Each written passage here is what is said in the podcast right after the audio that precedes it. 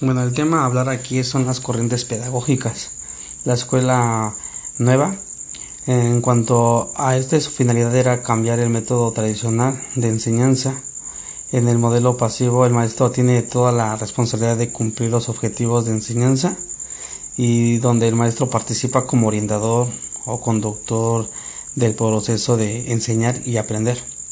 Este, esta escuela surgió a finales del siglo XIX la pedagogía de la liberación o crítica es un movimiento educativo cuyo principal representante es el brasileño Paulo Freire, que la adquiere mediante el análisis crítico y reflexivo del mundo que lo rodea.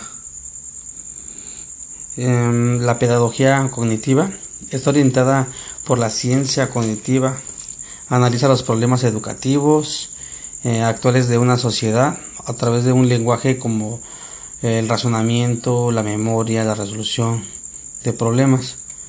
Aquí el profesor transmite conocimiento y el alumno memoriza y aprende. En la pedagogía conductiva, el profesor inicia o inculca actitudes y el alumno responde como se espera. La finalidad es conducir al estudiante eh, para que tenga una buena educación y pueda suprimir sus malas conductas y asimismo busca que los alumnos adquieran un repertorio conductual. En cuanto a la pedagogía de constructivista, esta corriente no, no se descubre, sino se construye. Aquí es cuando el profesor acompaña y anima y el alumno construye su conocimiento. En el pensamiento complejo implica interactuar diferentes funciones de lo real. Aquí su difusor fue es, Edgar Morin. Se encuentra en el pensamiento cibernético. Aquí es donde el profesor aprende de las organizaciones y el alumno construye su propia red y es donde descubre el link y toda la tecnología de la comunicación.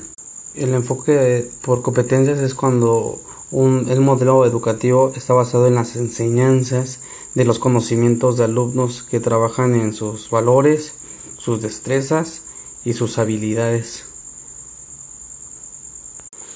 Al aprender a hacer, aprender a conocer y aprender a, a vivir. Esas vendrían siendo sus características. Muchas gracias.